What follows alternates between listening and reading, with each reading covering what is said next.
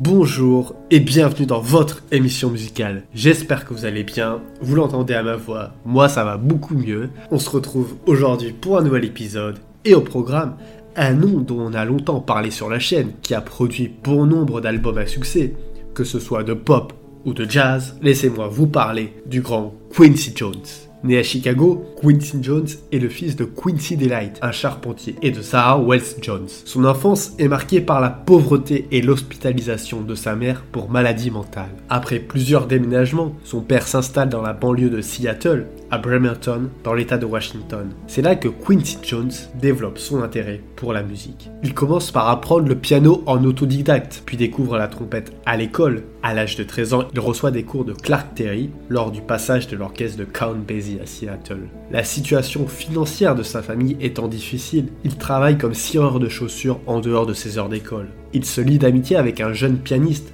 qui deviendra son mentor. Son nom, Ray Charles, son aîné de 3 mois. Les deux forment un duo qui se produit dans les clubs de la ville, mais aussi pour des mariages. Quincy Jones participe également à des orchestres locaux. À 18 ans, il obtient une bourse pour poursuivre ses études à la prestigieuse école de musique de Berkeley, à Boston. Cependant, il abandonne soudainement cette voie lorsqu'on lui propose de partir en tournée avec le chef d'orchestre Lionel Hampton. Son expérience avec Hampton le conduit à embrasser une carrière d'arrangeur indépendant. Il s'installe à New York et tout au long des années 1950, il se consacre à la rédaction de partitions pour des artistes tels que Tommy Dorsey, Sarah Vaughan, Con Basie, Duke Ellington, Cannonball Adderley et son vieil ami Ray Charles.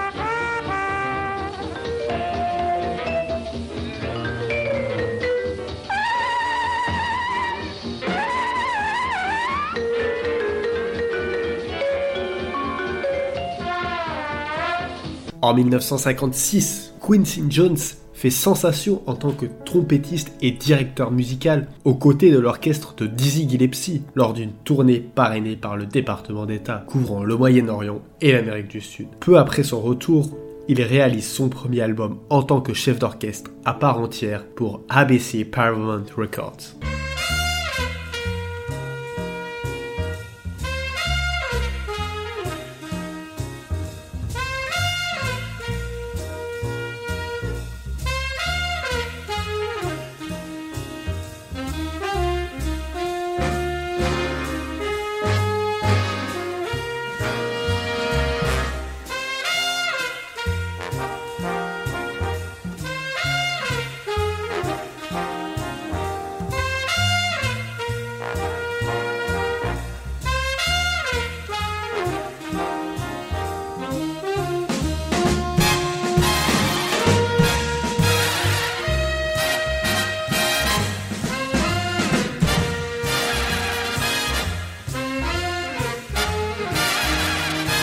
L'année suivante, il s'établit à Paris, où il se plonge dans l'étude de la composition avec Nadia Boulanger et Olivier Messiaen. Il travaille également en tant que directeur musical pour Barclay Disc, le distributeur français de Mercury Records, et propose des arrangements pour Henri Salvador, Jacques Brel ou encore Aznavour. Et avec son rôle de directeur musical pour la comédie musicale de jazz Free and Easy de Harold Arlen, il repart en tournée. Cette tournée européenne atteint son apogée à Paris en février 1960. Suite à cette expérience, Jones forme son propre big band avec les musiciens du spectacle d'Arlen.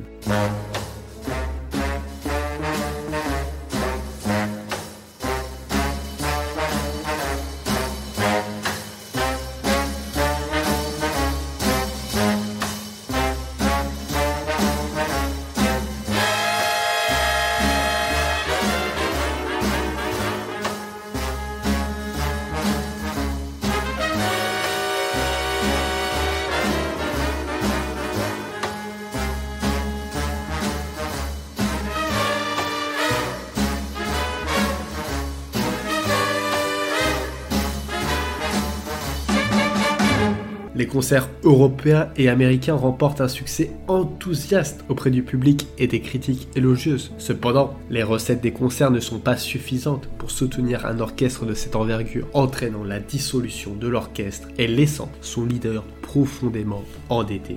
Après avoir obtenu un prêt personnel du directeur de Mercury Records, Irving Green, qu'il a généreusement soutenu, pour surmonter ses difficultés financières, Jones s'installe à New York en tant que directeur musical pour le label. Et en 1964, il atteint un jalon significatif en étant nommé vice-président de Mercury Records, devenant ainsi le premier afro-américain à occuper une telle position au sein d'une maison de disques détenue par des blancs. Et pendant ce temps-là, il va continuer à sa principale occasion, c'est-à-dire arranger les plus grands, notamment Frank Sinatra. Come fly with me, we'll fly, we'll fly away. If you can use some exotic booze, there's a bar in far Bombay. Come on, fly with me, we'll fly, we'll fly away. Come fly with me, we'll float down to Peru. In Llama Land, there's a one man band, and he'll toot his flute for you. Come on, fly with me. We'll float down in the blue. Once I get you up there, where the air is rarefied, we'll just glide, starry eyed. Cette même année, il explore un autre domaine musical longtemps fermé aux artistes noirs, le monde des musiques de film. À l'invitation du réalisateur Sidney Lumet, il compose la bande sonore du film The Pawnbroker, le prêteur sur gage, en français.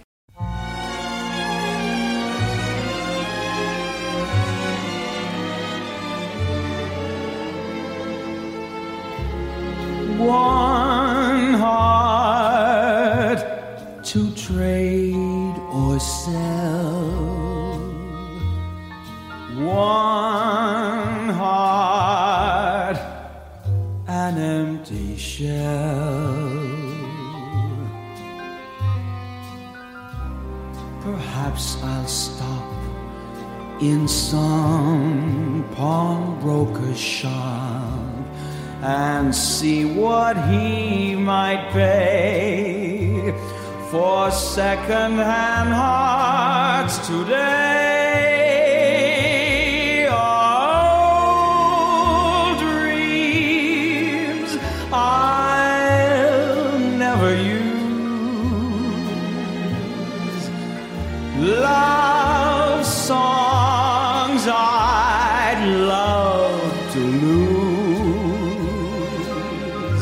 Au succès de The Pawnbroker, Jones quitte Mercury Records et établit sa résidence à Los Angeles. Après avoir créé la musique de The Slender Thread, mettant en vedette Sidney Poitier, il devient incontournable en tant que compositeur. Au cours des cinq années suivantes, il réalise des compositions marquantes pour des films tels que Walk Don't Run, In Cold Blood. Et à ce jour, son répertoire compte la composition musicale 33 grands films. Pour la télévision, Quincy Jones a composé la musique du générique de The Iron Side, le premier générique télévisé basé sur un synthétiseur.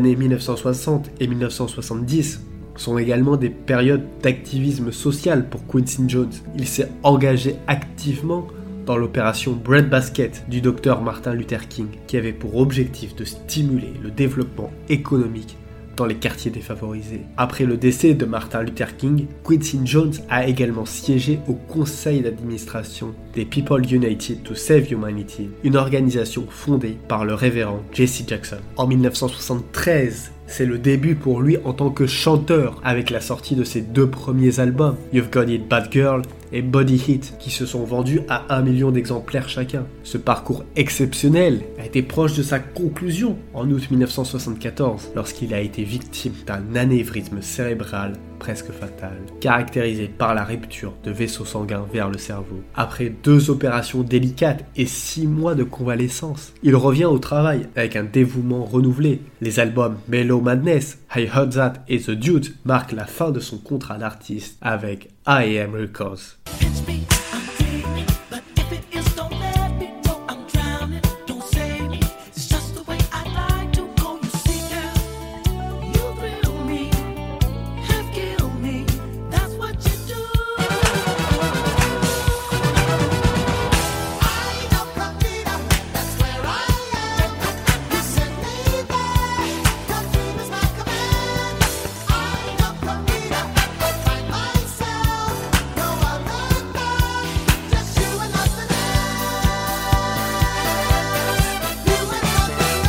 Mais de nouveaux défis l'attendent. Il retourne en studio pour produire le premier album solo d'un certain Michael Jackson, Off the Wall. Cet album rencontre un immense succès, avec 8 millions d'exemplaires vendus, propulsant Michael Jackson au statut de superstar international et élevant Quincy Jones au rang de producteur de disques le plus recherché à Hollywood. Les deux visionnaires collabore à nouveau en 1982 pour donner naissance au légendaire Thriller. Cet album emblématique devient le disque le plus vendu de tous les temps, avec plus de 60 millions d'exemplaires écoulés dans le monde entier, et 6 singles classés dans le top 10, dont Bill Jeans, Beat It et Wanna Be Starting Something. Mais si vous voulez en savoir plus sur cet album, je vous recommande d'écouter l'épisode sur Thriller de Michael Jackson.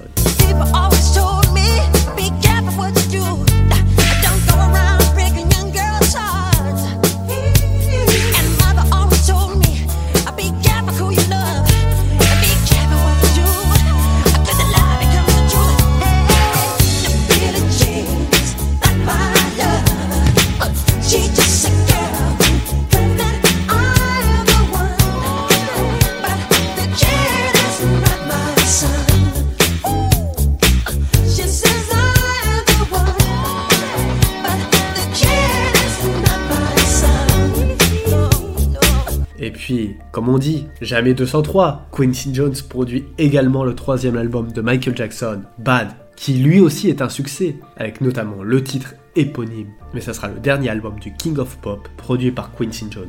En 1985, Quincy Jones fait ses premiers pas en tant que producteur de cinéma en collaborant avec Steven Spielberg pour coproduire l'adaptation de La couleur pourpre d'Alice Walker. Le film a été salué par 11 nominations aux Oscars et a introduit Whoopi Goldberg et Oprah Winfrey au grand public.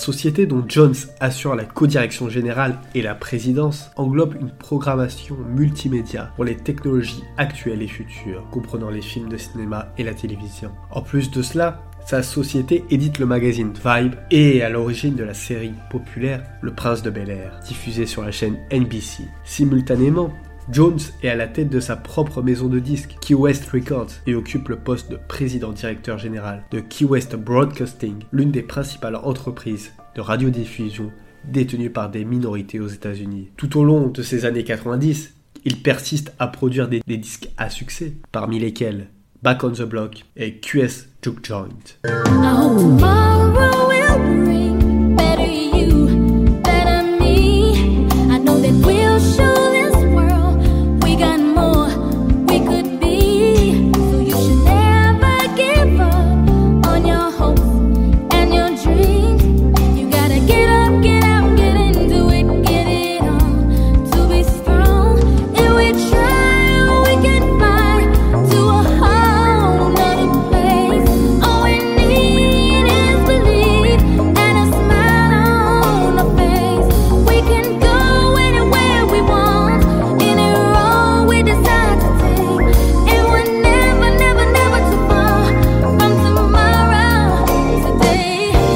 En 1993, avec David Salzman, il participe à l'organisation du concert d'investiture du président Clinton. Et ces années 90, sa vie et sa carrière ont été portées à l'écran dans le film acclamé par la critique Listen Up, The Life of Quincy Jones, produit par Warner Bros. En 2001, il partage son histoire dans son autobiographie intitulée Q, The Autobiography of Quincy Jones, Poursuivant cette exploration, il publie en 2008 un volume richement illustré, The Complete Quincy Jones, My Journey and Passion, qui offre des réflexions approfondies sur sa vie et sa carrière. Deux ans plus tard, après une pause de 15 ans, il lance un nouvel album, Soul Bossa Nova, rassemblant une constellation d'artistes pop, RB et hip-hop, dans ce qu'il décrit comme une fête de famille.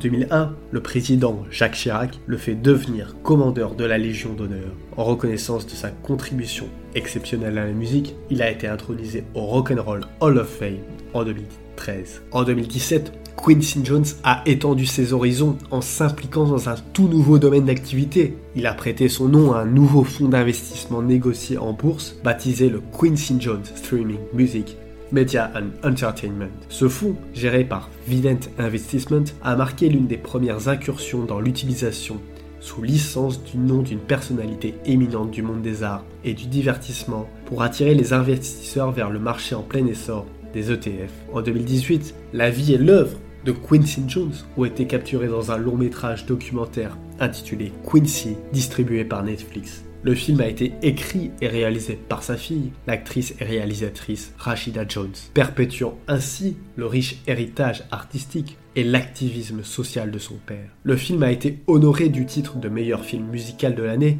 lors des Grammy Awards 2019. Avec cette reconnaissance, Quincy Jones a atteint un total de 28 Grammy Awards, dépassant tous les autres artistes vivants en nombre de distinctions. Voilà, c'était tout pour cet épisode sur le grand Quincy Jones. J'espère qu'il vous a plu. Comme d'habitude, n'hésitez pas à le partager. C'est le meilleur moyen d'aider la chaîne. En attendant, moi je vous dis à lundi pour un nouvel épisode.